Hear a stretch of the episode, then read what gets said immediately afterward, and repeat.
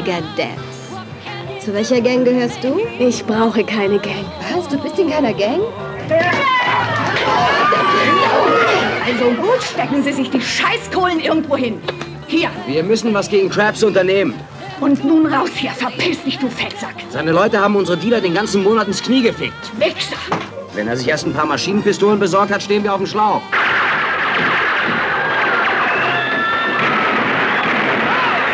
Und ich möchte, dass du weißt, dass ich es gut mit dir meine, dass ich nur dein Bestes. Äh, während ich den Film sah und äh, stellte dann dabei fest, dass ich so ein bisschen Anschluss dann plötzlich verloren hatte an die Handlung, dann habe ich den Film nochmal geguckt. Ich, ich stelle aber fest, also als ich mir so die Na- Namen notierte, doch, dass es ein ganz schönes Wirrwarr ist und dass mich das ein bisschen überfordert.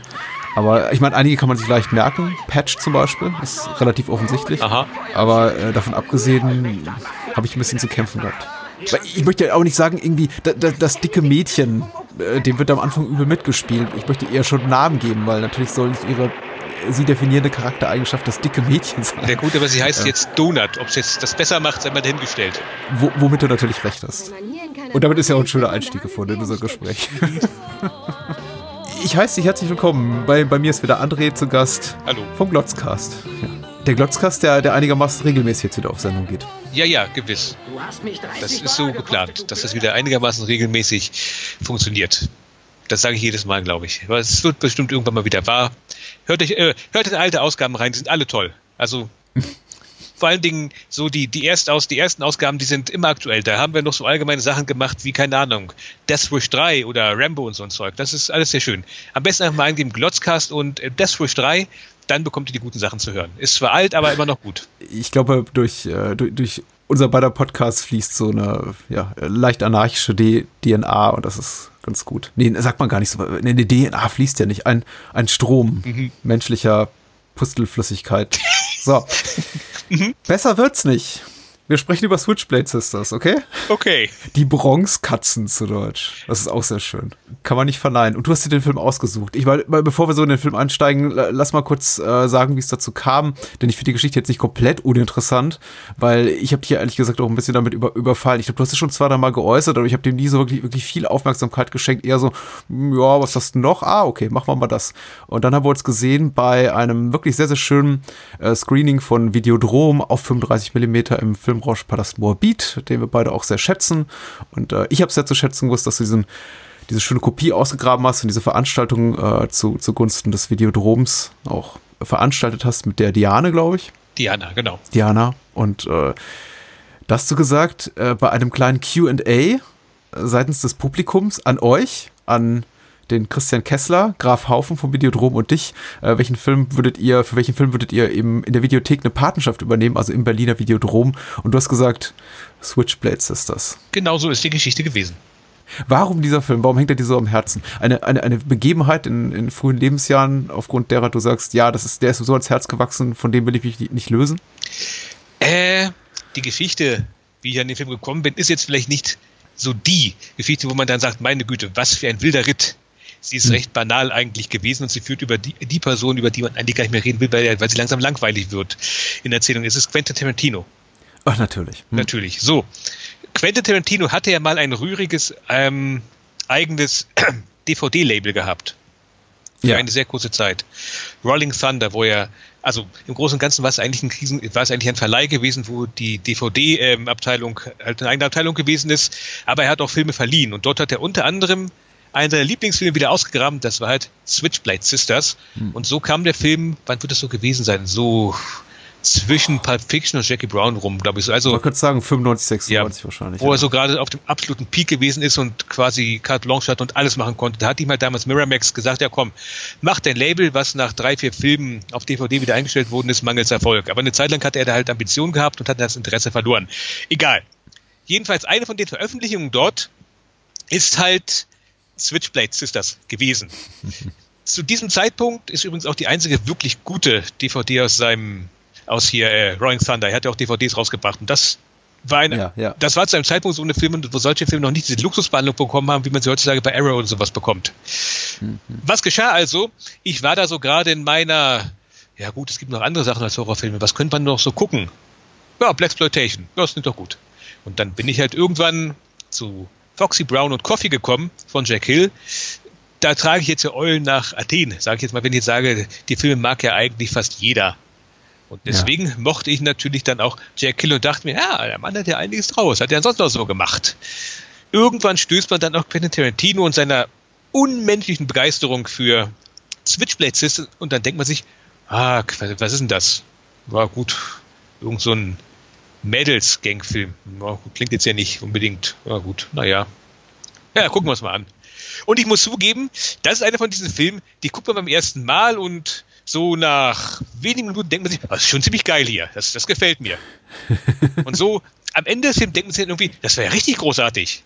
Ich verstehe absolut, warum Quentin Tarantino, dieser Film, äh, dieser filmbegeisterte Tausend, dass er diesen Film liebt, weil ich tue es jetzt auch. Warum liebt eigentlich nicht jeder diesen verdammten Film? Und dann habe ich immer versucht, diesen Film vielen Leuten näher zu bringen. Äh, natürlich ist mir das nie gelungen und dann ist halt Rolling Thunder irgendwann noch pleite gegangen. Die DVDs flogen noch so herum, war halt jetzt kein großes Massenphänomen, was der Film wohl heute auch immer noch nicht ist.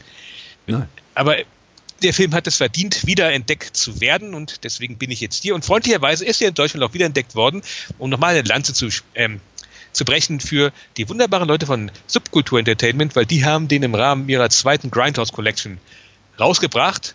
Und ich sage jetzt einmal, das ist die definitive Weltedition von dem Film. Ganz simpel. Cool, ja. Äh, die ich natürlich nicht zu Hause habe, weil mir geht's äh, ähnlich wie dir. Ich habe ihn auch über das Tarantino-Label gefunden. Eine Zeit, in der ich glaube, liquider war, als ich es heute bin und mir irgendwie auch DVDs viel importiert habe. Äh, da habe ich mir eben auch die, die, die Miramax bzw. Rolling Thunder äh, Tochterlabel DVD da bestellt. Und ich, ich habe gar nicht so drauf geachtet, unter welchem Label die erscheint, weil es gab zu der Zeit einfach unglaublich viel, was unter ähm, Quentin Tarantino präsentiert rauskam. Mhm. Ich glaube, das klebte ja zum Beispiel auch über, über der US-Veröffentlichung von Police Story 3 und sowas. Also Supercop. Äh, und, und, alles, was nur einigermaßen cool war äh, in Sachen Blaxploitation und Grindhouse und äh, Hongkong-Kino, da, da klebte keine Tarantino drüber. Und man fragt sich manchmal, ist das jetzt irgendwie autorisiert oder nicht?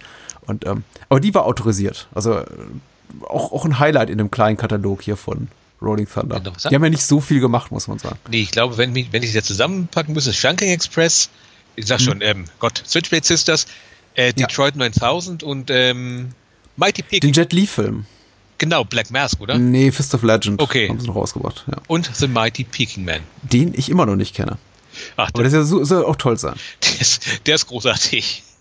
Also, da, da sitzt du echt manchmal nur da und denkst, also spätestens wenn halt ähm, Evelyn Kraft als blonde Dschungelgöttin und ähm, ich habe seinen Namen vergessen, aber halt der asiatische Hauptdarsteller zusammen mit einem Leoparden in Zeitlupe tanzen.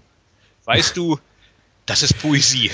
Äh, so, genug des Vorgeplänkels. Lass uns, lass uns über den Film sprechen. Mhm. Ähm, ich ich lebe tatsächlich auch schon relativ äh, lange mit ihm, aber eben nicht so intensiv und ich war jetzt wirklich ganz, ganz happy, ihn wiederentdecken zu dürfen. Äh, ich, also hat, hat mich doch sehr glücklich gemacht, muss ich jetzt sagen, beim Wiedersehen. Ich habe ihn, glaube ich, damals nicht so gewertschätzt, wie ich es heute tue, weil äh, egal, dazu später mehr. Erstmal die UFDB-Inhaltsangabe obligatorischerweise für die paar Menschen, die den Film nicht gesehen haben. Wie gesagt, sollte man nachholen. Schöne, schöne Veröffentlichung von Subkultur. Die Bronxkatzen schreibt hier bei äh, der UFDB Splatter Fanatic. Als die Dagger Dabs, eine reine Girl-Gang in LA mit der furchtlosen Maggie, ein äh, neues Mitglied aufnehmen, kommt es schon bald zu Konflikten. Die Tatsache, dass sich Maggie sehr schnell zur rechten Hand von Lace, der Anführerin der Gang, entwickelt, ist Patch, Laces ursprünglicher Vertrauensperson, ein Dorn im Auge. Und so versucht diese Lace und Maggie gegeneinander auszuspielen. Gut, ja. Ja. Ja. Ist so da fehlt natürlich eine zentrale Figur, was irgendwie auch okay ist, so im emanzip emanzipatorischen Sinne, Geist, dass man eben sagt, okay, wir erwähnen überhaupt nicht, dass Männer in dem Film vorkommen, mhm. aber natürlich muss man sagen, zumindest in der ersten Hälfte des Films spielen Männer schon eine sehr wichtige Rolle, mhm. weil äh, das ist ja auch eine Emanzipationsgeschichte, ja. dieser Film. Aber nichtsdestotrotz auch in besagter erste Hälfte ist das ja durchaus auch zentral für die Handlung, weil da entspinnt sich ja irgendwann auch alles so ein bisschen.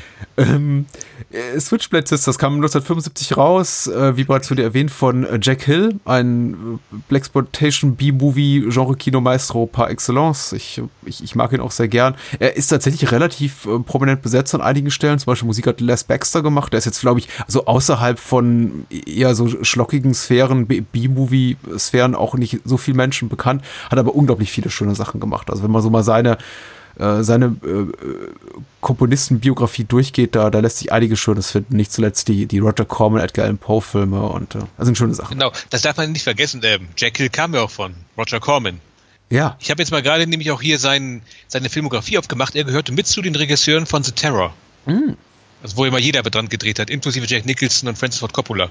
Äh, und tatsächlich vor der Kamera, das ist mir jetzt tatsächlich so nochmal in der Vorbereitung aufgefallen, mit sehr vielen coolen Leuten besetzt, von denen man überwiegend äh, nach diesem Film nicht mehr viel gehört hat, bis gar nichts mehr gehört hat. Was mich doch überrascht, weil der Film an keiner Stelle, also so schauspielerisch, irgendwie inkompetent wirkt, sondern wirklich geradezu herausragend ist. Also man wundert sich dann doch, dass die Menschen, die vor der Kamera sind, die keine, keine größeren Karrieren hatten.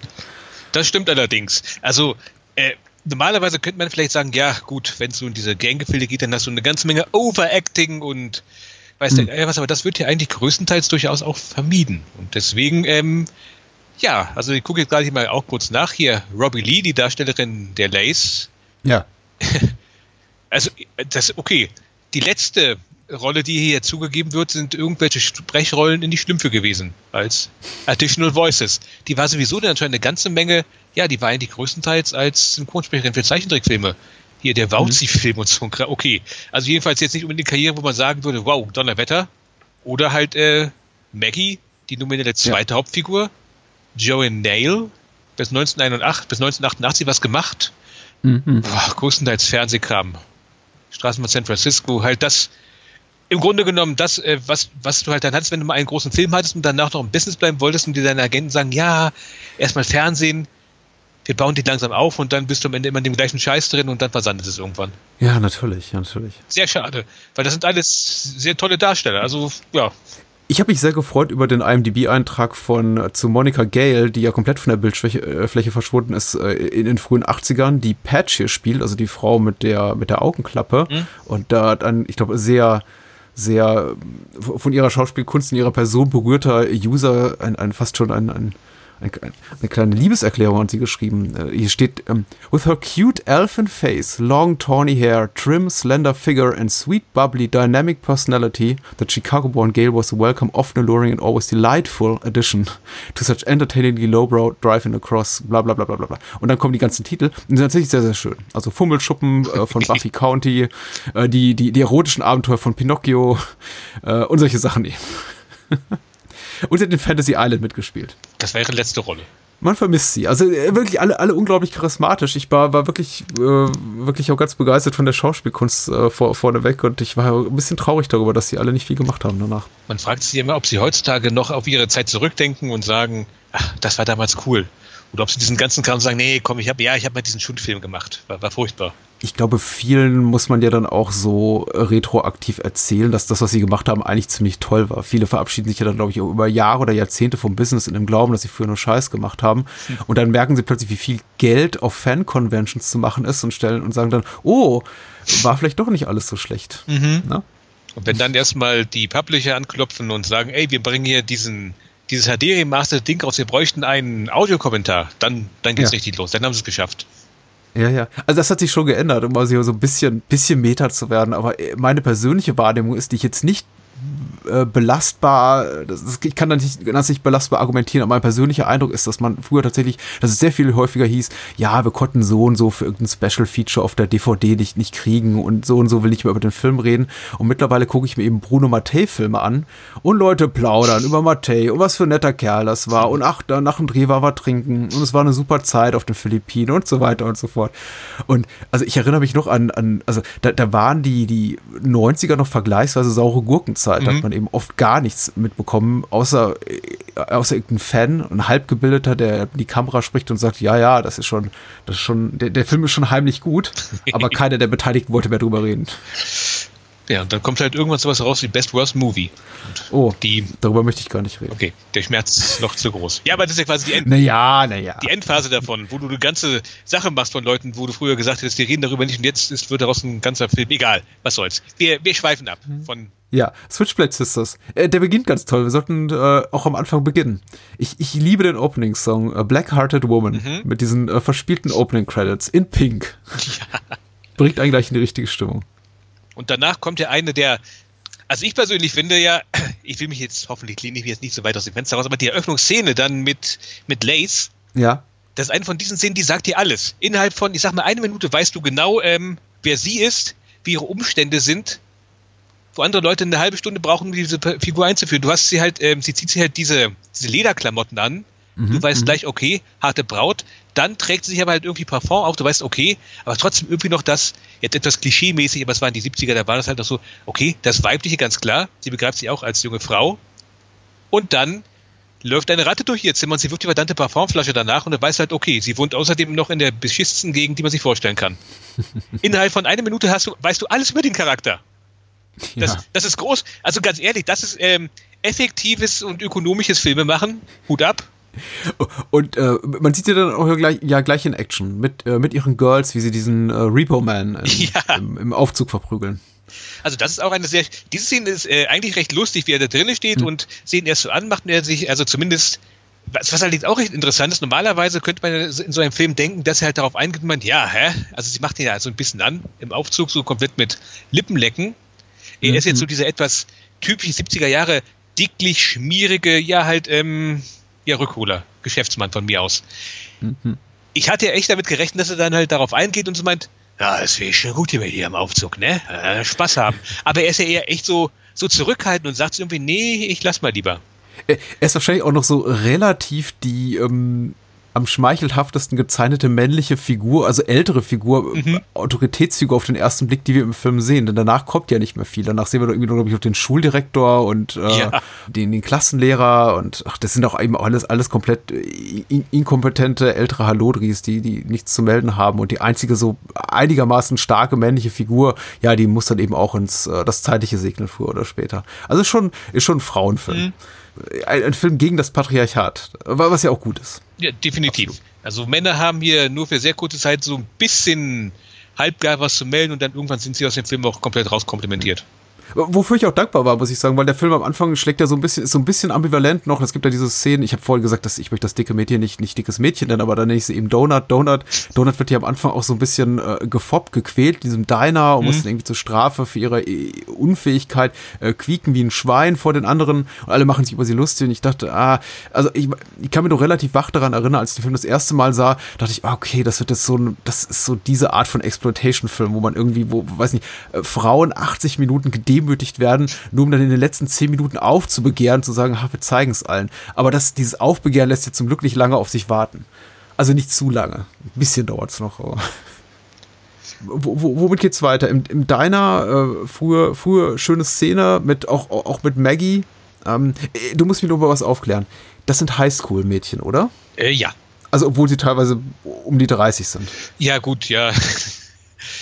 Das kennt man heutzutage ja auch noch, wo der Mitte 20-Jährige als, ja, er ist gerade zwölf geworden, Ja. vorgesetzt werden.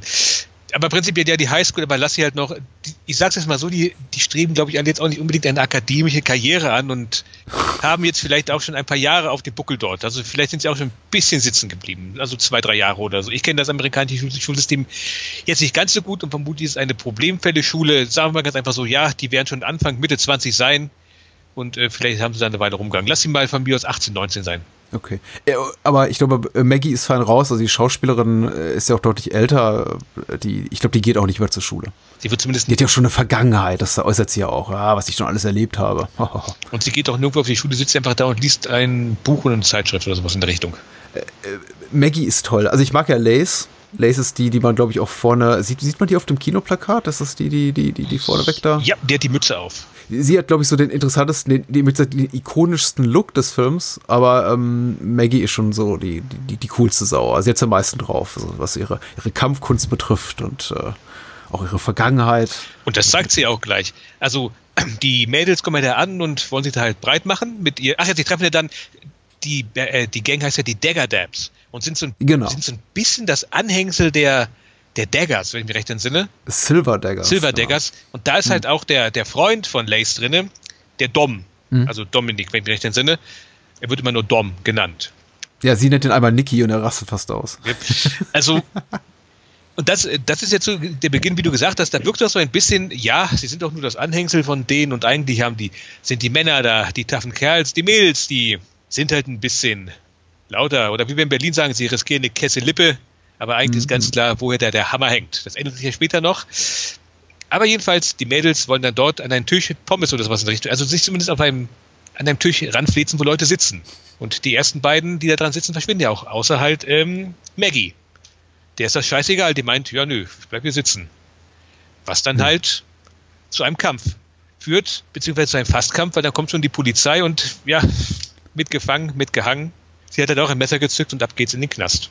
Stimmt, die landen ja sehr, sehr, sehr schnell im Knast. Ja. Das hat mir jetzt auch beim Wiedersehen überrascht. Also ich hatte das tatsächlich vergessen, wie schnell die im Knast sind und wie schnell da wieder raus. Weil, also, äh, und, und für kurze Zeit scheint es dann auch so, als ob das so, so eine Art äh, Women in Prison Film wird. Und, Ähm. und da will ich gleich mal einhaken. Deswegen mag ich den Film auch so ein bisschen. Das ist für mich eigentlich der quintessenzielle, quintessentielle, Gott, schwieriges Wort, US-Exploitation-Film überhaupt, weil da ist alles drinne. Quasi jede Strömung ist mehr oder minder drinne. Du hast halt äh, einen Juvenile Delinquency-Film, du hast ganz kurz einen äh, Women in Prison-Film, du hast halt so, so einen Gang-Film, du hast auch so ein ganz klein bisschen Blaxploitation dann so gegen Ende hin und ähm, ein Shakespeare-Drama ist da auch noch mit drinne. Also dieser Film hat ja alles. Äh, stimmt, stimmt, stimmt.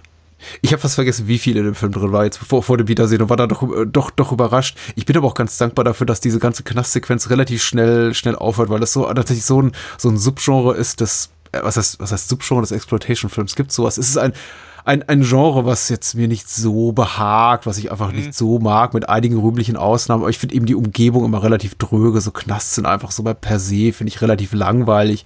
Und dieses Klischee vom äh, übergriffigen Wärter oder hier Wärterin, das ist so auch, so ein bisschen oll. Ich war dann relativ dankbar dafür, dass sie, dass sie da raus sind. Da hat allerdings auch Jack Hill mal, ich will jetzt nicht sagen, da hat er die intellektuelle Version eines Frauengefängnisfilmes gedreht, das wäre dann doch ein bisschen viel gesagt. Aber er hat mal einen Frauengefängnisfilm gedreht, ich glaube, das war The Big Bird Cage, wo er halt diese ganzen Sachen, die du gerade gesagt hast, dieses halt irgendwie, ja, diese übergriffigen Wärter, damit umgangen hat, dass er gesagt hat, nein, die Wärter sind ja alle homosexuell. Ja. Das ist jetzt, wie gesagt, das ist jetzt nicht, wo ich sagen könnte, boah, Donnerwetter. Da geht ein Intellektueller ran. Aber das ist ein recht feiner Kniff, wenn ich ehrlich sein darf. Also, äh, The Big Bird Cage ist so ein ganz kleines bisschen ähm, auch eine Parodie auf das Frauengefängnisgenre. Außerdem spielen dort ähm, Sid Haig und Pam Grier mit. Insofern ist der Film ohnehin etwas, was man gucken muss. das ist sowieso eine Sache. Also, wenn ich ähm, den Switchblade Sisters irgendetwas vorwerfen könnte, dann tatsächlich die Abwesenheit von Sid Haig und Pam Grier. Es gibt zwei Rollen, wo ich sagen würde, ja, das hätte doch gepasst. Also der Typ am Anfang, Ja, natürlich. Sid ja. Haig, keine Ahnung, ein Tag am Set, weg ist er. Hätte wunderbar gepasst wie Arsch auf Eimer. Absolut. Und halt später halt ähm, ihre ähm, afroamerikanische Guerilla-Freundin Pam Grier, ganz klar. Aber gut, Ja, man kann nicht absolut. alles haben. Ja, ich, äh, da, da- dazu kommen wir noch. Oder da, da- das war auch so der Moment, in dem ich mir dachte, äh, da hätte ich mir eine Schauspielerin gewünscht, die einen bleibenderen Eindruck hinterlässt. Also äh, Muff heißt sie ja, glaube ich, ne? Jupp. Die, glaube ich, nur drei bis fünf Minuten on-screen ist, bevor es dann eben so ins letzte Gefecht geht. Und ich mir dachte, ja, mh, okay, das ist anscheinend doch eine wirklich für die Handlung auch dramaturgisch wichtige Rolle. Aber die Schauspielerin ist so, also gesehen und vergessen. Was jetzt nicht schlimm ist, also ni- nichts gegen ihr schauspielerisches Talent, aber tatsächlich, da, da hätte ich mir auch einfach ein bekanntes Gesicht gewünscht. Das wäre ein super Platz gewesen, gebe ich dir absolut recht für so einen, für so einen Gaststar. Genau. Ähm, aber ich glaube, deswegen war ich auch ganz froh drum, dass die, äh, die, die ganze Knastsequenz relativ schnell vorum ist, äh, rum ist. Es gibt dann halt einen, einen Prison Riot und dann am Ende werden halt die Mädels wieder entlassen, was erstaunlich schnell geht dafür, dass sie eben, ja, offensichtlich auch gemeingefährlich und kriminell sind. Also gefühlt sind sie dann auch nach ein paar Tagen wieder draußen. Ähm, da kommt noch so ein Moment, wo ich mir dachte, so, ah, also damals, das geht jetzt irgendwie alles in so eine Richtung, die, die habe ich schon zu oft gesehen, ist mir dann doch irgendwie zu, zu, kann ich mir auch nicht schön saufen, nämlich dass ähm, Dom sich an Maggie vergeht. Der deutschsprachige Wikipedia-Eintrag äh, beschreibt das hier als, ähm, er, er zwingt sie in ihrem Zimmer zum Geschlechtsverkehr. Man könnte auch sagen, er vergewaltigt sie. Äh, ja, ich, Er wird böse sexuell übergriffig. Äh, und äh, Maggie ist relativ schnell aber dabei mit, ja, hm, so schlecht ist der Typ ja gar nicht. Wobei wir hier noch ganz kurz sagen müssen, warum sie überhaupt zu ihm hingeht, liegt ja daran, dass ihr Lace Ja. gesagt hat, weil sie muss noch drinnen bleiben wegen Maggie halt, während Maggie halt relativ schnell aus Ja, raus darf. der Liebesbrief, genau. ja. Sagt Lacey, halt, gib mir mit den Liebesbrief und die lachen sich alle kaputt über diesen Liebesbrief, weil er halt Mhm. so etwas klischeehaft ist. Also so komplett mit irgendwie Herzen, Schmerzen, bla bla bla. Und ja, dann macht sich halt Dom an Maggie ran, es mal freundlich, Ja. Um es mal diplomatisch auszudrücken. Ja, der Film lässt auch relativ lange offen, wie genau, also war mein Gefühl jetzt auch wieder, wie, wie genau Maggie zu Dom eigentlich steht, ob sie wirklich an ihm interessiert ist, weil, also sie, sie, sie tauschen ja schon mal so ein kleinere kleine Lüsternheiten so zwischen sich aus und, und irgendwie zweideutige Bemerkungen. Äh, so, so wirklich scheint sie aber letzter Konsequenz sie kein Interesse daran zu haben an ihm. Aber der Film lässt das so ein bisschen ambivalent. Was jetzt auch nicht schlecht ist, aber nicht die Art von, äh, sagen wir mal, Vieldeutigkeit, die ich von dieser Art von Film erwartet habe. Ich dachte, entweder rächt sie sich sofort mhm. oder der Film ist eben super schmierig und sagt, hm, ja, der Typ, ja, ich weiß. Also erstmal war es ja gegen meinen Willen, aber ähm, ne? Aber es bleibt ja zum Glück mehr oder minder eine Ausnahmeerscheinung ja. in dem Film. Das kommt ja nicht mehr vor. Richtig, richtig. Ich bin, ich, ich bin beruhigt. Ich bin beruhigt. Und, äh, de, äh, und äh, die Szene ist auch dazu da, einfach nur um den bedroh bedrohlichen Faktor hier von äh, Dom und seiner Gangs unterstreichen. Der, äh, man sieht da nämlich, glaube ich, den, den Hausverwalter äh, bei der bei der Mutter von Maggie und Maggies Mutter, die, offensichtlich stark alkoholisiert ist, schreit ihn an, so, tu doch was, tu doch was. Und er sagt, nein, äh, da, siehst du nicht, wer das ist? Das ist Dominic von den Silver Daggers. Wenn, wenn, wenn ich mich gegen den irgendwie, äh, wenn ich gegen den aufbegehre, dann, dann, dann machen die mir mein Haus kaputt oder so. Mm, aber im Großen und Ganzen, ich finde Dom eigentlich hat eher so ein Pfannkuchengesicht, wenn ich ehrlich bin. Ja, natürlich. Also der ist jetzt nicht so, dass ich sagen würde, oh, Donnerwetter, Respekt. Also, mhm. die, die Respektpersonen sind die ganze Zeit die Frauen. Die Männer ja. wirken alle eher, also die, die könntest du auch in irgendeinen College-Film aus der Zeit reinpacken, da wären sie so die Nerds, um es mal so zu sagen. Ja, richtig. Und ich glaube, es ist auch so die letzte Szene, in der wirklich äh, eine, eine, männliche Figur irgendwas noch nennenswert zu sagen hat. Danach geht es eigentlich wirklich nur noch um, nur noch um die Mädels mhm. und darum, wie sie die Jungs platt machen. Und das ist eben auch, ist, ist ja auch gut so. Aber Pfannkuchen, ein bisschen charismatischer sieht ja hier der Hook Hook aus aus seinem Team. Der, der hat mich so ein bisschen an Adam Driver erinnert. Ich weiß nicht warum. Vielleicht ist die Frisur. Ja, Adam Driver ist halt heutzutage in allem. Wir alle mögen Adam Driver, deswegen sehen wir ihn in allen Personen, die wir sehen. Genau. Ja, aber im Großen und Ganzen sind das ja, jetzt können wir natürlich sagen, das sind alles so klein, kleine Kinder, die halt mal so ein bisschen so, so Bande spielen oder Gang spielen, aber die machen ja Drogenhandel, mhm. das darf man auch nicht vergessen. Oder äh, prostituieren ihre Freunde, äh, Freundinnen in, mhm. auf Toiletten in der Schule. Mhm. Also wir haben es hier nicht mit netten Menschen zu tun, das wollen wir auch mal ganz kurz, ganz klar sagen. Charismatisch vielleicht, aber das sind jetzt keine Helden. Ja, ja. Äh, und, und, dann im Folgenden, ich glaube, warte mal, ähm, äh, Lazy ist wieder raus, äh, Maggie hat den Brief, die ganze Geschichte, übergriffig und böse, böse. Und äh, dann sehen wir sie tatsächlich zum ersten Mal, wenn ich mich richtig erinnere, in so einem Highschool-Kontext, tatsächlich in einem Klassenzimmer und äh, eine, eine ihrer männlichen Mitschüler macht irgendwie den Lehrer zu null und dann verprügeln sie ihre Mitschüler. Und ähm, da war ich dann doch erstaunt und dachte, ach, so jung sind die. Aha. Weil, wie gesagt, die sehen ja schon ganz schön abgeruppt aus. Oder zumindest ähm, abgehärtet von Jahren auf der Straße, also vom harten kriminellen Leben. Aber immer hier noch so ein Highschool-Film anscheinend. Und wenn man nicht drin ist, dann weiß man auch nicht, wie es abhärtet. Richtig. Ich muss sagen, jetzt auch mal wieder sehen, der Film, ich, ich habe ihn jetzt tatsächlich zweimal gesehen. Und beim zweiten Mal war es sehr viel besser. Beim ersten Mal, weil ich mir auch noch nebenbei Notizen machte, was eine blöde Idee war, mhm. äh, stellte ich doch fest, ah, da passiert doch eine ganze Menge, die hatte ich so vergessen oder auch nicht mal so in dieser, in dieser in dieser schnellen Abfolge aufeinander so, so, so in Erinnerung. Ich war auch tatsächlich von der Wiederentdeckung der Tatsache etwas fast überfordert, dass der, der Gegenspieler äh, Krabs, mhm. Krabs heißt er, ne? Ähm, durchaus auch schon so eine ältere Figur ist und ähm, sowas hat wie politische Ambitionen. Also Krabs ist der Anführer der rivalisierenden Gang zu den äh, Silver Daggers und der kommt jetzt eben in die Stadt oder kommt an die Highschool und sie müssen sich wehren. Genau, so genau ist auch nicht mehr auf dem Schirm gehabt, wenn ich ehrlich bin. Also ja, er hat politische Ambitionen. Deswegen kann er ja diese, diese Armenspeisung, diese Kinderspeisung auf der Straße machen, womit er dann ja. Kinder ähm, abhängig macht, weil er ihnen irgendwie Pillen vertickt.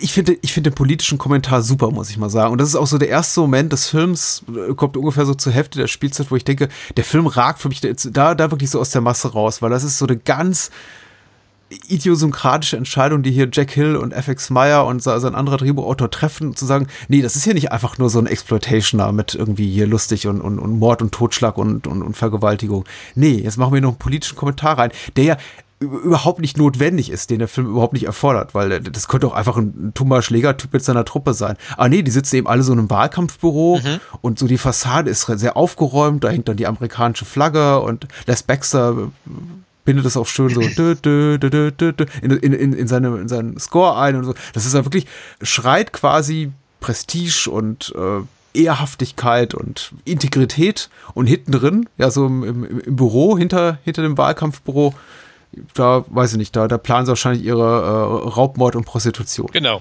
Und das fand ich schon sehr lustig. Oder interessant, also eine gewisse, ambitioniert. eine satirische Spitze, um es mal so zu sagen. Mit, mit spitzer Feder geschrieben. Ja. Äh, worauf wir jetzt noch gar nicht so eingegangen sind, fällt mir mal so auf, Bitte. ist ja das, ich sag mal so, das Dreiecksverhältnis zwischen ähm, Maggie, Lace und Ja. Patch.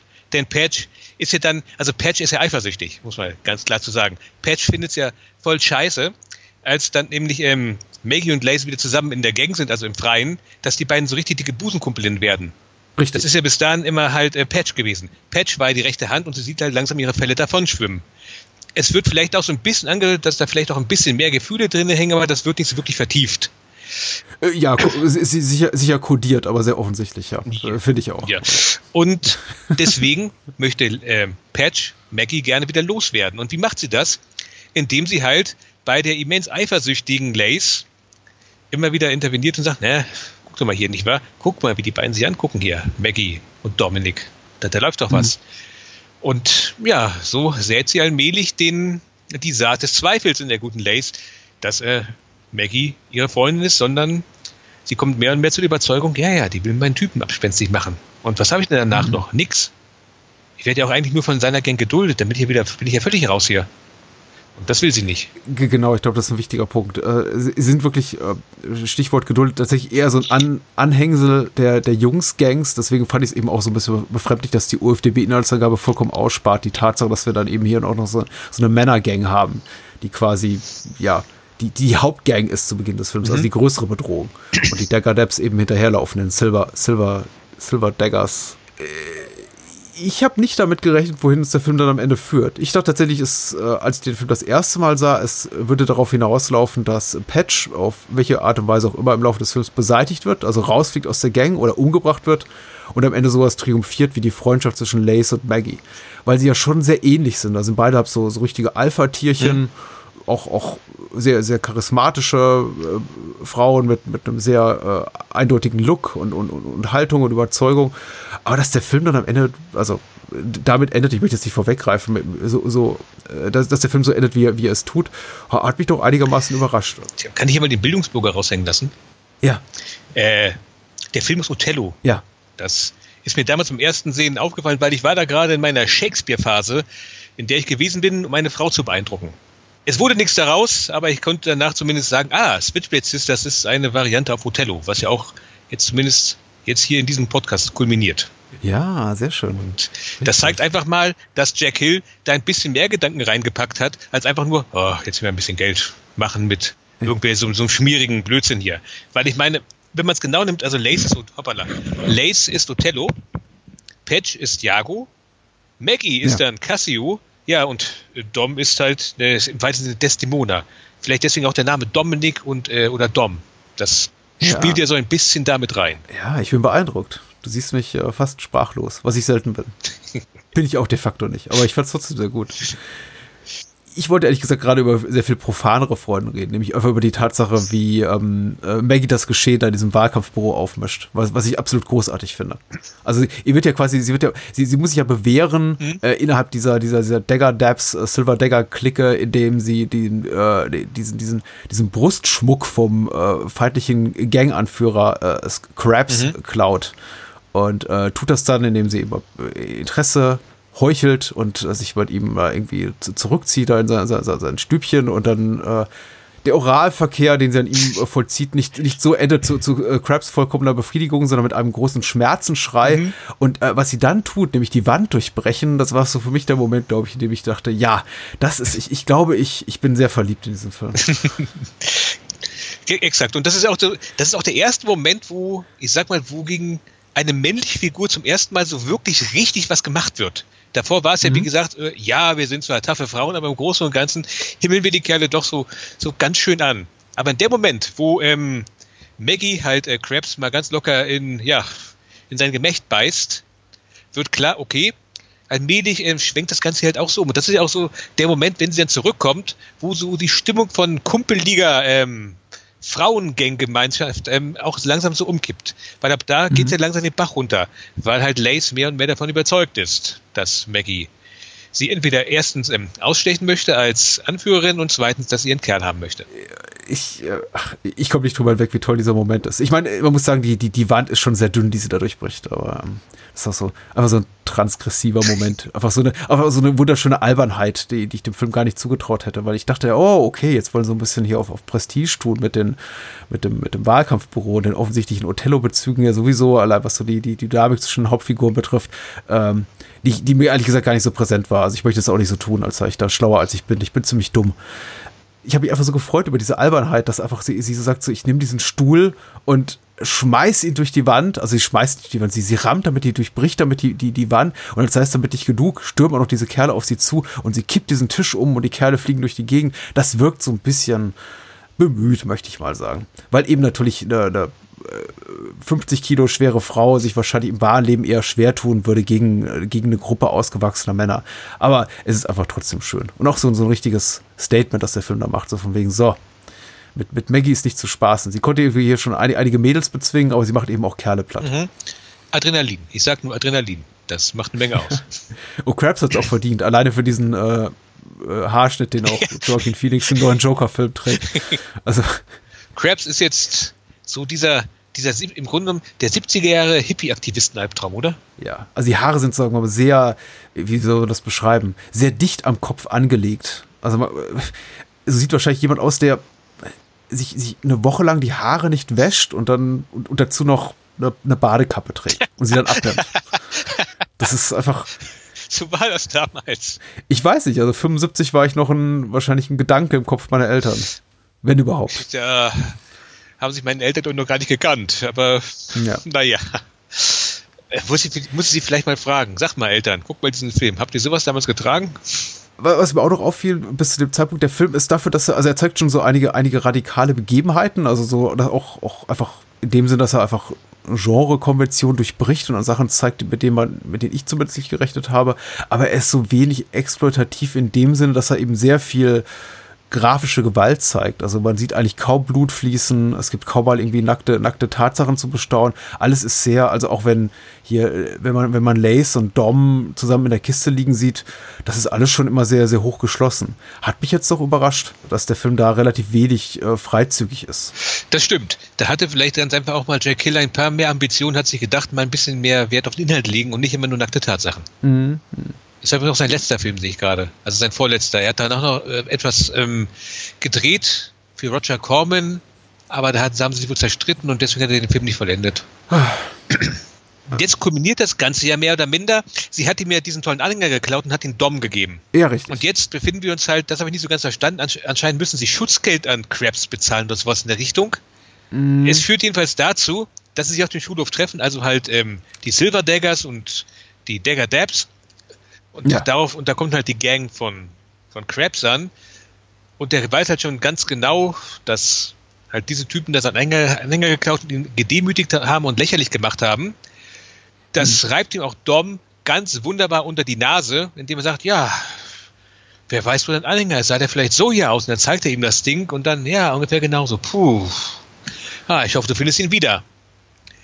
Riesiger Frau, du weißt schon, das wird nicht gut ausgehen zwischen diesen beiden.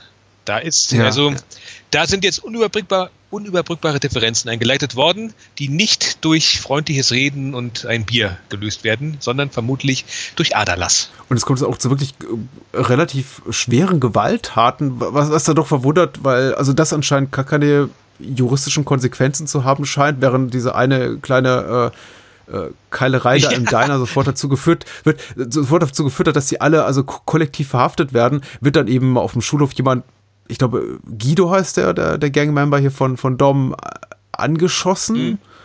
Mhm. Äh, seine Freundin äh, gleich mitgeschliffen und von, von, den, von der gegnerischen Gang ab Gruppen vergewaltigt.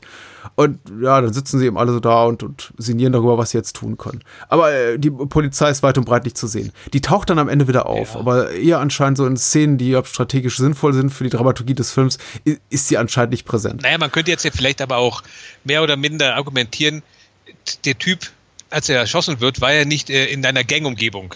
Der ist wohl ins Krankenhaus mhm. gebracht worden und wenn dann er überlebt ja, wenn ich mich recht entsinne, nicht. Ähm, vielleicht konnte er noch gefragt werden, und war das so ein Gang-Ding und dann wird er natürlich den Teufel tun und sagen, ja, ja, sondern vermutlich, nee, nee, weil die leugnen ja auch alle immer, dass sie in einer Gang sind bis zum Ende. Ja. Und ähm, sie ist, wird ja dann freigelassen und ich denke mal, das ist dann auch sowas, wo halt die, ähm, die Silverdecker sagen, nein, das regeln wir alleine. Da wird Ja. niemand mit reingeholt. Und deswegen, da kann ich zumindest vielleicht noch mir so vorstellen, deswegen bringt das jetzt nicht so einen großen Poliz so ein, großes Polizeiaufgebot. Ich bin überrascht von der Menge tatsächlich an Plot, die in dem Film drinsteckt. Also dafür, dass es im Grunde so auf, auf, auf, dem, auf den ersten Blick ein relativ geradliniger Exploitationer ist, äh, mit, mit einer ganz offensichtlichen äh, Zielgruppe, nämlich dem jugendlichen Publikum, was einfach halt äh, Sex and Drugs and Crime und ein bisschen Titillation haben will.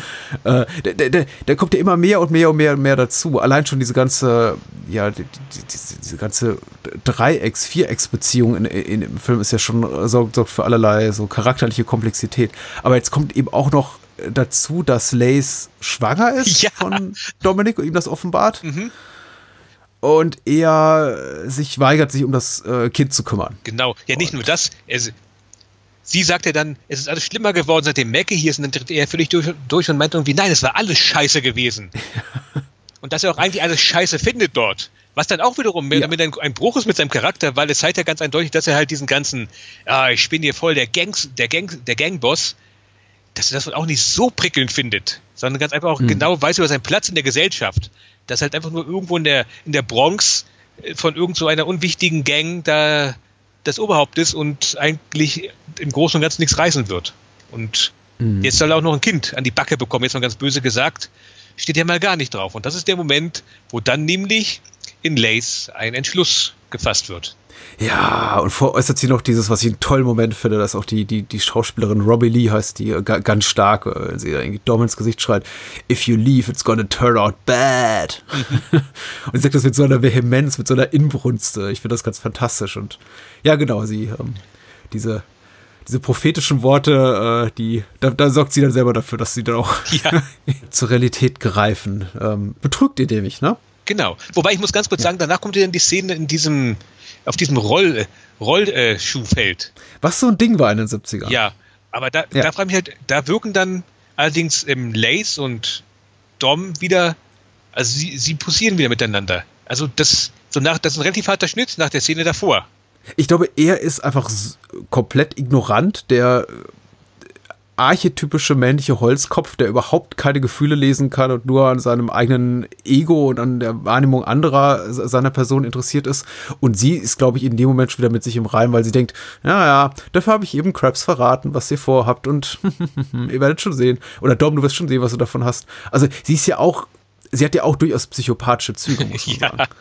Ich glaube auch nicht, dass sie ernsthaft damit rechnet, dass Dom sagt, oh ja, du, auch du bist schwanger, lass uns eine Familie gründen und irgendwie rausziehen und ich, ich habe genug von dem allem. Also äh, ich glaube, sie legt selber keinen Wert darauf.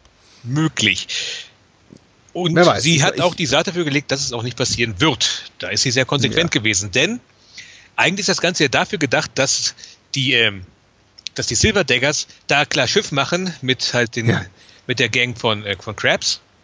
Ist aber umgekehrt, weil die haben ein ganzes Arsenal an Schusswaffen mitgebracht. Und es kommt zu einer großen Schießerei und im Laufe dessen wird dann halt Dom erschossen. Und Ja. äh, Lace wird in den Bauch getreten, weswegen sie das Kind verliert. Dieses Rollschuhbahn-Massaker finde ich authentisch erschütternd tatsächlich. Also im Rahmen des Möglichen. Das ist jetzt, äh, es ist jetzt, es geht mir nicht an die, an, an die Nerven wie ein Lars von Trier-Film nach zwei, drei Stunden. Aber es ist schon so, also tatsächlich ein sehr, sehr harter Moment. Auch da, weil wir tatsächlich erstmal wirklich, zum ersten Mal wirklich grafische Gewalt äh, deutlich sehen. Menschen werden erschossen. Aber es gibt eben auch einfach, äh, wie nennt man das so zynisch, Kollateralschäden. Also Menschen, die da einfach nur ihre Freizeit verbringen, die eben plötzlich einfach in die Brust und den Rücken geschossen werden. Das ist schon einfach sehr unangenehm zu beobachten.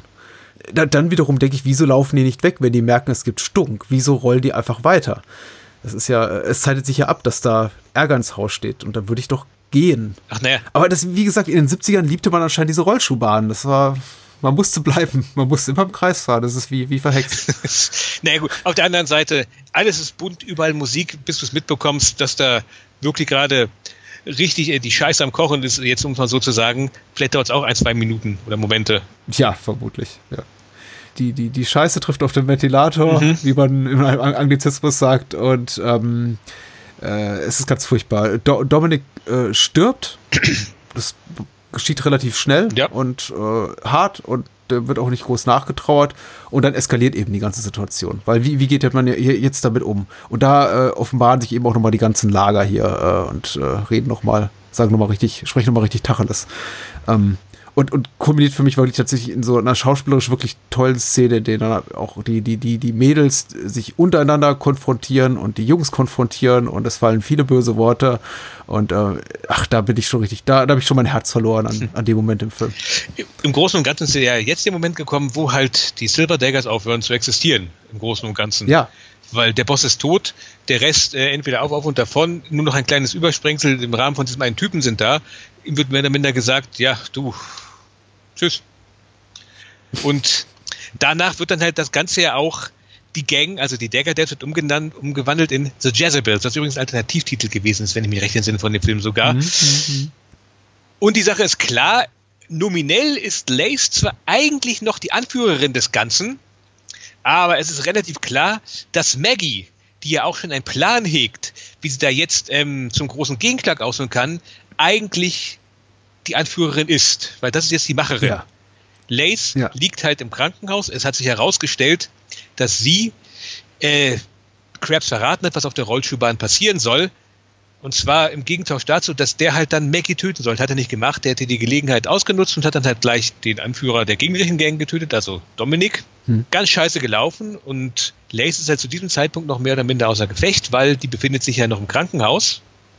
Und Ja. deswegen kommt jetzt halt Maggie mit der Idee, sie kennt ja so ein paar, ähm, sag schon, so äh, Black, Black Panther, Black Panther Black mäßig. Panther Maoisten. Genau. Ja. Ja, Mao hängt ja auch hinten in einem Poster an der Wand. Ja. Das fand ich ein nettes Detail.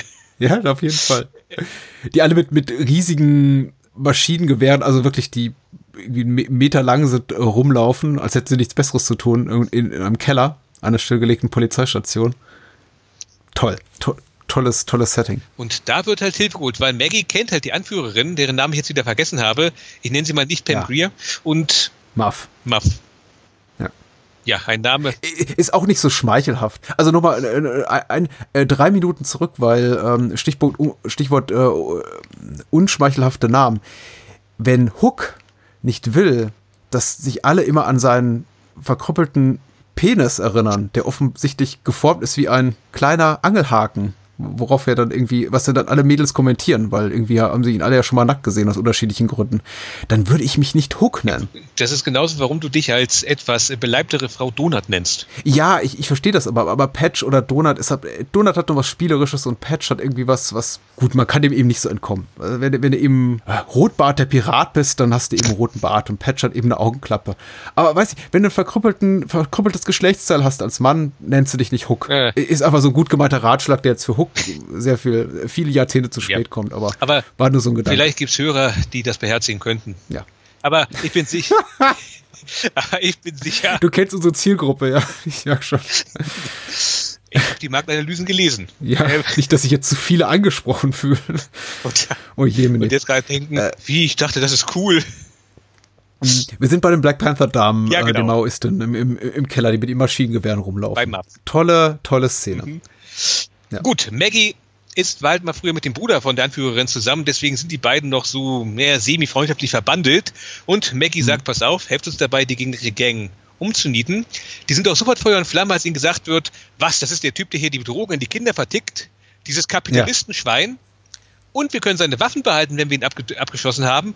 Finden wir großartig. Machen wir mit. Mhm. Währenddessen ist dann auch schon Lace aus dem Krankenhaus raus. Die hat mittlerweile auch schon Patch offenbart, was die Ursache der ganzen Katastrophe gewesen ist. Und die meint halt, ja wunderbar, eine Straßenschlacht. Da schlagen wir zwei Fliegen an der Klappe. Wir töten halt hier ähm, Krabs und ähm, wir bringen Maggie um. Maggie will ja, aber eigentlich, dass Krabs überlebt, um zu sagen, wer eigentlich der Verräter in den eigenen Reihen gewesen ist. Es ist kompliziert, glaube ich. Aber, und da, das ist auch schon die Szene, das ist die eine Szene, wo ganz klar gezeigt wird, dass Lace da nichts mehr zu sagen hat. Mhm. Weil halt äh, Muff, die plant halt gerade irgendwas an einer Tafel und dann kommt halt Lace an und sagt so mehr oder minder, ja, hier, ich, ich bin ja hier die Chefin hier von dem Ganzen. Ja, eigentlich bin ich ja die, ja. Wohin Muff dann sagt, ja, hm. Nee, genau, Blödsinn. Maggie, Maggie sagt doch, glaube ich, sogar, hier, Lace, das ist die Chefin, ja. Wenn du das sagst. und lacht dann schon so, als wenn sie sagt, ja, ja, natürlich. Hm. Niedlich. Ja, ja, sehr schön. Ja, es ist tatsächlich ein schöner Moment der, der Offenbarung, in dem auch gerade dieser Konfrontation der äh, Frauen, der drei Frauen und äh, Krabs hier, diesem äh, feindlichen Gang-Anführer, also der, der, der Szene mit Lace, Patch, Maggie und Scraps, äh, wie er sich da äh, versteckt im, in diesem, in diesem Treppen, mhm.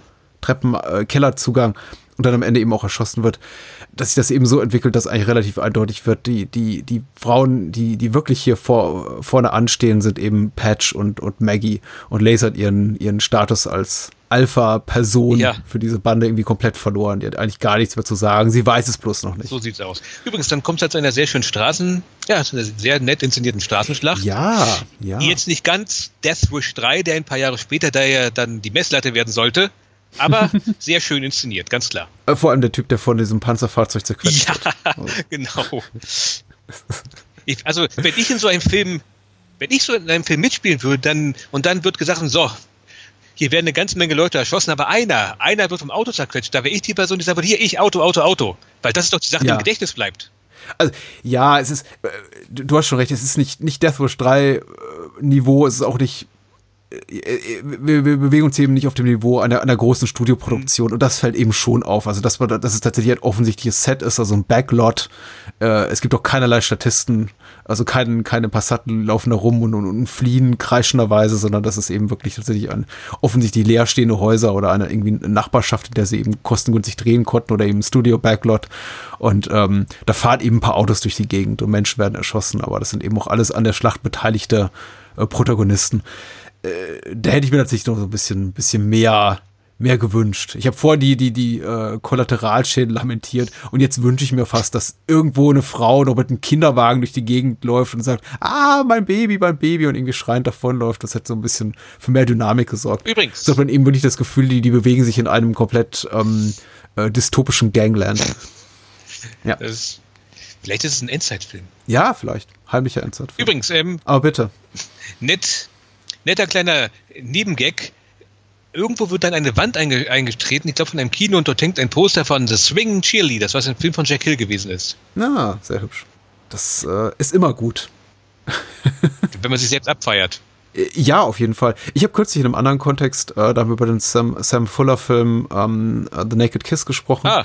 In dessen Film taucht ja auch ein ein, ein, ein Kinomarquis auf, auf dem äh, Shock Corridor beworben wird. Das ist, was der Film war, den Sam Fuller ein Jahr mhm. zuvor gemacht hat. Das weiß ich das, gar nicht mehr. Ist sehr lange her, dass ich den ja. Film gesehen habe. Das ist, das ist die Szene, in der die Protagonistin zu Beginn da aus dem Bus steigt, in diese Kleinstadt kommt mhm. und sagt, ach, wie schön hier, ach, und guck mal, was sie im Kino spielen. Shock Corridor.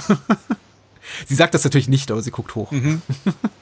Ja, und dann das große Finale, von dem man eigentlich, also als ich den Film das, das, damals das erste Mal sah, dachte ich, ach, das ist das große Finale. Ja, ist jetzt einigermaßen spektakulär, aber so ein bisschen so auf einer emotionalen Ebene antiklimaktisch, ne? Weil im Grunde, das ist deswegen auch Pam Greer wäre vielleicht die bessere Wahl gewesen, hätte man tatsächlich so ein bisschen mehr Verbundenheit gehabt zu dieser äh, schwarzen äh, Anführerin. Ist es so ein bisschen, ja, schon so das Gefühl, ja, warum waren jetzt alle beteiligt? Eigentlich sind das nicht die, die Figuren, zwischen denen ich so eine, diesen Endkampf sehen will. Aber der kommt ja noch. Mhm. Der kommt ja noch. Ja. Und der findet eigentlich im Kleinen statt. Also ja, sehr schön. am Ende ist halt nicht so, was weiß ich, Leute, die auf Krähen herumhopsen und sich gegenseitig erschießen, mhm. sondern schlicht und ergreifend, die sind halt dort und eigentlich haben sie gerade den großen Sieg, aber eigentlich ist keiner so wirklich fröhlich. Und da kommt zum finalen Kampf zwischen äh, Lace und Maggie. Mhm. Und Patch darf nur zugucken. Wie fandest du das? Also ich, ist das für dich schön, installatorisch, inhaltlich befriedigend? Also ähm, ja, also ich fand es erstmal sehr, also sehr schön, dass erstmal ja dann gesagt wird, ja hier, äh, Maggie, das ist nämlich die Verräterin hm. und dann halt ja. so ziemlich fast alle anderen, außerhalb der leider immer etwas äh, zurücksteckenden Donut meinen, nee, das glauben wir nicht. Nee. Und dann schon ganz klar sagen, sorry Leute, was ihr erzählt, ist Müll. Und ihr, ja. ihr seid doch ehrlich gesagt nicht mehr unsere Anführerinnen. Das ist Schwachsinn, was ihr hier erzählt. Und das halt so, Oh, da kommt noch eine sehr unangenehme Szene, wo halt ähm, Maggie eine brennende Zigarette in den Bauchnabel gesteckt wird. Ja. Sehr schmerzhaft. Aber sie wird halt dann von einer von den Nebengangmitgliederinnen ähm, befreit. Bis dann halt irgendwann auch Donut ein, also einknickt in Anführungszeichen und meint, ja, nee, sorry, ich musste das sagen, die haben mich gezwungen, bla bla bla. Hm. Und dann fragen, hat halt, ähm, schlägt halt Lace die Stunde und sie meint, gut, nee, ich bin noch Anführerin hier. Wer, wer will mich denn herausfordern? Sie zückt das Messer. Na los, wer traut sich denn? Keiner. Ja. Aber dann steht Maggie auf, hat die richtig fiesen Brandblasen in ihrem Bauchnabel mal 1A vergessen und meint dann irgendwie, ich mache es. Ja, ja. Und dann hast du halt ein, der ein Messerkampf, während sich draußen jetzt die Polizei zusammenzieht, weil sie sich gedacht haben, eine Schießerei in der Innenstadt, das können wir von den Bürgern jetzt so nicht mehr vertreten, dass wir nichts machen. Aber das ist auch, das ist auch so eine ganz gemeine Szene. Äh, wie ist das da? Der Mann sagt, wir könnten jetzt reingehen. Nein, nein, nein, warte. Die stechen sich gerade gegenseitig ab. Und wenn das passiert, dann hätten wir einen Mordfall, dann könnten sie endlich mal festsetzen. Und dann meint er doch sowas in der Richtung wie im, äh, you're full of heart. Ja, ja, ja. Also, so von wegen, das muss sich auch lohnen. Lass sie, lass sie noch mal ein bisschen machen, bis es eskaliert. Mhm. Und wenn wir mindestens eine Leiche haben, dann haben wir mehr. Genau. Äh, mehr hier zu tun. Äh, der Endkampf ist super. Mhm. Ich, ich, ich finde auch dieses, äh, die Entscheidung, die, die Finalmomente des Kampfes, dieses Messerkampfes zwischen äh, Maggie und Lace so als Schattenspiel ja. zu inszenieren, super. Also das ist ein, genau, habe ich auch gedacht, das ist ein inszenatorischer Kniff. Gut, ja. da, da, da, da muss sich doch selbst auf die Schulter geklopft haben. Also wenn danach nicht die ganze Crew hingegangen ist und gemeint hat, ähm, Jack, genial, dann, dann mhm. war es ein Arschloch-Set, sorry. Also wie, wie sie ihr dann mit, mit diesem Stiletto in, in den Hals sticht. Mhm. Ich, ich frage mich eben auch, ob, ob das vielleicht auch so eine, eine Maßnahme war oder ein, ein Entscheid, um Zensurauflagen zu entkommen, weil sie gedacht haben, ja, das können wir so nicht zeigen. Vielleicht, äh, vielleicht aber auch, ich weiß jetzt nicht, vielleicht aber auch eine Entscheidung aufgrund von Special Effects, dass sie ja. sich gemeint haben, komm, wenn wir hier mit dem Gummimesser jetzt in den Hals stechen, das sieht voll doof aus ist auf jeden Fall, also mit, mit, mit Blut wird zumindest nicht gegeizt. Mhm. Also Lace liegt in einer äh, dicken Blutlache. Man sieht schon eindeutig, dass sie tot ist. Da lässt der Film irgendwie keinen Zweifel dran. Und äh, allein äh, Maggies ganz Gebaren dann mit diesem irgendwie zu, zu, zu Klauen verformten Händen, wie sie dann irgendwie da, da, da rumläuft, offensichtlich auch erschüttert von ihrem eigenen Tun und äh, voller Wut und Hass, äh, Blut über Blut verschmiert. Das ist schon ein, ein ein ikonisches Bild, möchte ich sagen, des Exploitation-Kinos der 70er Jahre. Also ich, ich meine sogar, wenn man den Film nicht kennt, dass man dem, dem, dem Bild vielleicht sogar von, von Maggie, wie sie da steht und dann diesem, diesem Polizisten entgegentritt, vielleicht schon mal begegnet ist, weil das ist wirklich, äh, ist wirklich grandios. Und dann zeigt sich eben auch das ganze Können von Jack Hill. Äh, das ist, äh, das ist einfach mehr als nur äh, funktionales Kino, was irgendwie so mit, mit einfachsten Mitteln begeistern will. Das ist schon, das geht schon so in Richtung Kunst. So schaut's aus. Und das ist auch der Moment, ja. wo dann ganz zu Beginn des Films ist es so gewesen, da kamen die Polizisten dann bei dieser Szene im Diner und fragten halt, ja, ja ihr gehört hier einer Gänger? Nee, nee, kennen wir nicht. Nee, hier gibt's keine Gang.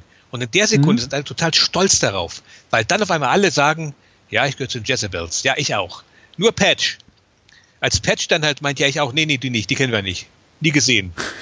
Was in dem Kosmos, wo das Ganze spielt, quasi mit dem Tod gleichkommt. Ja. Weil die ist jetzt auf, weil die ist jetzt mehr oder minder auf der Straße völlig allein und sie ist nicht sehr beliebt, muss man ganz klar zu sagen also ich, ich bin ja da, versuche Optimist zu sein. Ich dachte, eigentlich fein für sie, ne? Weil sie wird immerhin nicht inhaftiert und alle ihre Band Kolleginnen landen erstmal jetzt im, im Jugendknast, wo sie vermutlich dann nur eine Woche bleiben.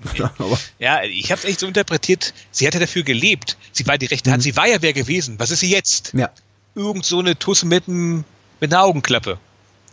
Mhm. Was kann es ihr denn werden? Vorbild für eine Figur in Kill Bill. Danach ist aus. Ja, sehr schön, sehr schön.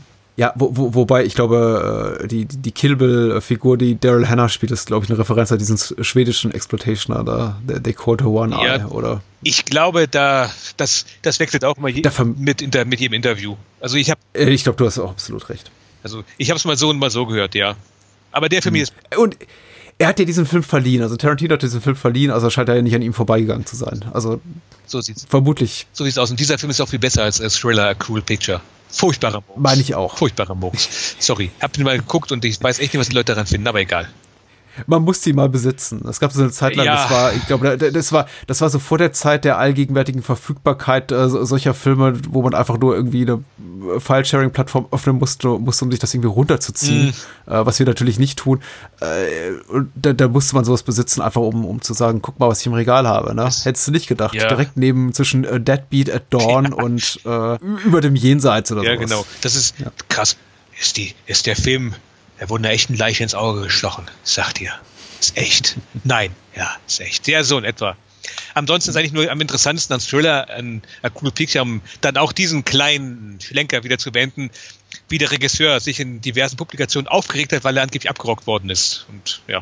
Ich muss tatsächlich sagen, ein Ende, was ich, äh, ich gar nicht so hinterfragen möchte, weil ich mir, mir tatsächlich mir der Gedanke gekommen ist, ja, eigentlich doch gar nicht so schlecht für äh, Patch, wenn sie tatsächlich aus der Gang ausgeschlossen wird, weil die, die Cops sich dann auch dazu entschließen, obwohl sie eben anwesend war bei dieser äh, Schlägerei mit tödlichem Ausgang, bei diesem Messerkampf, äh, sie nicht zu verhaften. Zumindest sieht man nicht, wie sie eben in diesen Gefängnisbus geladen wird. Äh, und ich denke, ja, eigentlich doch gar kein so schlechtes Schicksal. Du hast schon recht, es kann natürlich sein, dass sie, sobald sie diese, diese Lagerhalle, dieses, diese, diese Homebase der Jezebels verlässt, sofort äh, abgeburkst wird von irgendeinem lo loyalen äh, Gefolgsmann, Gefolgsfrau von Maggie. Nee, nicht nur das, ja. sie geht ja weiterhin in diese Schule. Ja. Und ich kann mir nicht vorstellen, dass die Leute sagen, Mensch, wir wissen, was dir widerfahren ist. Komm mal her. Erstmal äh, erstmal Kakao. Ja. Der, der Film hat so einige, bietet die Möglichkeit, von losen Enden, wenn man danach sucht, aber es ist ein emotional befriedigendes ja, Ende, ja. möchte ich sagen. Also ich habe jetzt kein, äh, kein ungestilltes Bedürfnis gefühlt, als dann eben die, die, äh, die Endcredits über den, über den Bildschirm rollten. Hab den Film gerne gesehen und nicht da gedacht so, aber warte mal, was ist mit Patch und kommt Maggie jemals wieder raus? Und ja, vermutlich nicht. So schnell. Nein, denn sie hat einen Mord begangen. Ja. Wobei, man könnte mit Notwehr argumentieren. Aber auch das egal. Wen interessiert's? Was diskutiere ich hier eigentlich? Ja, das Rechtssystem sowieso, also fragwürdig, wie es dargestellt wird mhm. hier. Also ich, ich glaube, also nach all dem, was wir im Film gesehen haben, würde ich auch mal Pi mal Daumen schätzen, zwischen drei Tagen und drei Wochen, dann ist er da draußen. Ja. Und dann macht das Ende, ergibt das Ende auch durchaus mehr Sinn, weil dann hat Dom Patch muss dann wirklich um ihr Leben fürchten. Ja. Und die, und die, und die Mädchen verpassen eine Woche Schule. Auch nicht gut. Oder drei. ja. Aber das ist, ist nicht so ein wichtiges Thema. Die nächste Klassen, Doch, gut. Die nächste Klassenarbeit ich, äh, ich, ich habe großen Spaß gehabt. Also der Film ist, äh, was seine politische Aussage betrifft, auch, auch, auch wunderbar. Da kann man nicht dran meckern. Ich glaube, der, der hält auch so zeitgenössischen Standards äh, äh, stand. Eine Absage an das Patriarchat. Alle, alle Männer, gerade die älteren Autoritätsfiguren, offensichtlichen, äh, mutmaßlichen, sind alle äh, impotente Honks. Mhm. Das ist auch, auch gut. Man kann den Film, glaube ich, auch mit, mit äh, jüngeren Menschen gucken, weil er ist nicht komplett äh, fies, was so seine Gewaltdarstellung betrifft. Und äh, man kann trotz aller Dramatik auch Spaß haben an dem Gesehenen und ist danach nicht komplett am Boden emotional. Schön. Ja, nicht wahr? Ist ein großartiger Film. Doch, äh, sehr empfehlenswert. Ich finde, dass, und, äh, ich ja. finde, dass er wesentlich bekannter wieder werden müsste. Ja. Äh, und man kann dazu beitragen, den Film am Leben zu halten, indem man die schöne. Ist es eine DVD oder Blu-ray? Das ist äh, beides mit bei. Oh, ich, die einzige HD-Veröffentlichung, die es von dem Film gibt? Weil ich meine, in den USA gibt es keine HD-Veröffentlichung. Ich glaube, es ist die einzige HD-Veröffentlichung tatsächlich. Uh. Und da sind doch alle, wer jetzt der Meinung ist, ja, aber ohne Quentin Tarantino ist das ja nichts. Das sind doch alle Extras hm. von der äh, ähm, Ring Thunder Edition drauf. Oh, sehr schön, sehr schön. Kauft, was ihr wollt, aber am besten Subkultur und ähm, ich, ich bin happy. Bist du es auch mit dem Gespräch oder noch was hinzuzufügen? Nö, das. Außer hört Glotzcast, natürlich. Ja, die ersten Ausgaben vor allen Dingen. Die ersten Ausgaben, die Klassiker. Die, genau, Glotzcast Classics sind großartig. Ja. Ich glaube, ich habe ja in eure früheren Ausgaben reingehört und die sind tatsächlich alle ungleich zu unseren ähm, frühen Episoden hörbar. Jetzt ist es natürlich auch so, dass ihr ein bisschen später gestartet seid, aber ihr wart technisch, glaube ich, versierter als wir, weil wir haben ja wirklich angefangen, ungefähr eine Mülltonne reinzusprechen und irgendwie das Ganze, die Tonqualität wöchentlich neu auszupendeln. Ja, das, das lag allerdings auch ein bisschen daran, dass das Ganze mehr so ein Spin-off zu einem anderen Podcast war, den wir mal gemacht hatten. Deswegen ah. war die Technik auf, den, auf der Seite von Frank schon da. Ah, sehr gut. Okay. Äh, danke, André. Ja, das ist sehr schön. Schön, dass ich diesen Film hier vorstellen durfte. Komm wieder mit einem anderen Film demnächst. Du bist ja immer ein gern gehörter Gast. Ach, danke, danke. Mal gucken. Mach's gut. Bis bald. Schön. Bye, bye.